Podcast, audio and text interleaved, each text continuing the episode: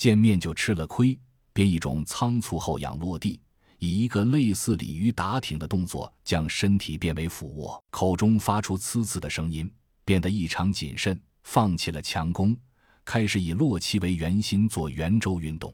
洛奇见他不攻，心头略急，最后只能主动上前挑衅。只见他剑尖下指，右手向丧尸致以中指礼，同时叫出了声：“来啊，你个瘪三，你过来啊，垃圾！”说完，啐了一口，扭头向楼内快速退去。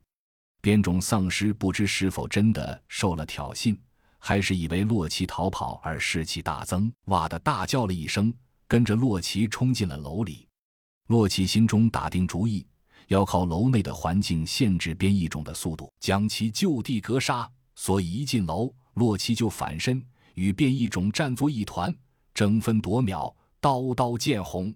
见洛奇成功吸引了变异种，甄笑阳一咬牙，下定决心，无论如何要给兄弟争取足够的时间，确保一劳永逸。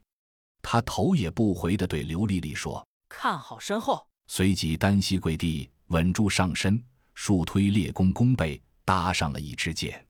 嗤的一声，一箭飞出，划过三十米空间，却插在最前面丧尸的小腹上。吃，又是一箭，这次高出了同一只丧尸的头顶三寸，射在了后面一只丧尸的眉间。校准完两箭，甄笑阳心里有了底数，越射越快。越射越准，平均每三箭有两箭能对主要目标一击必杀。每射一箭，口中还念念有词。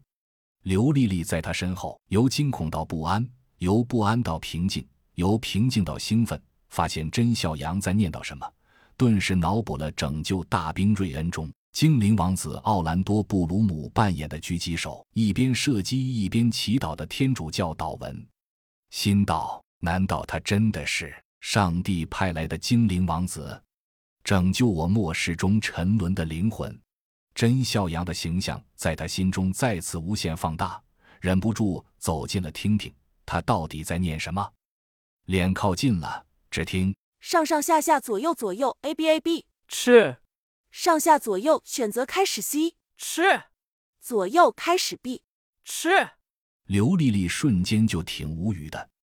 尽管不断有丧尸倒下，但尸群基数太大，依然在不断推进。二十五米、二十米、十五米，双方已经呼吸可闻，要顶不住了。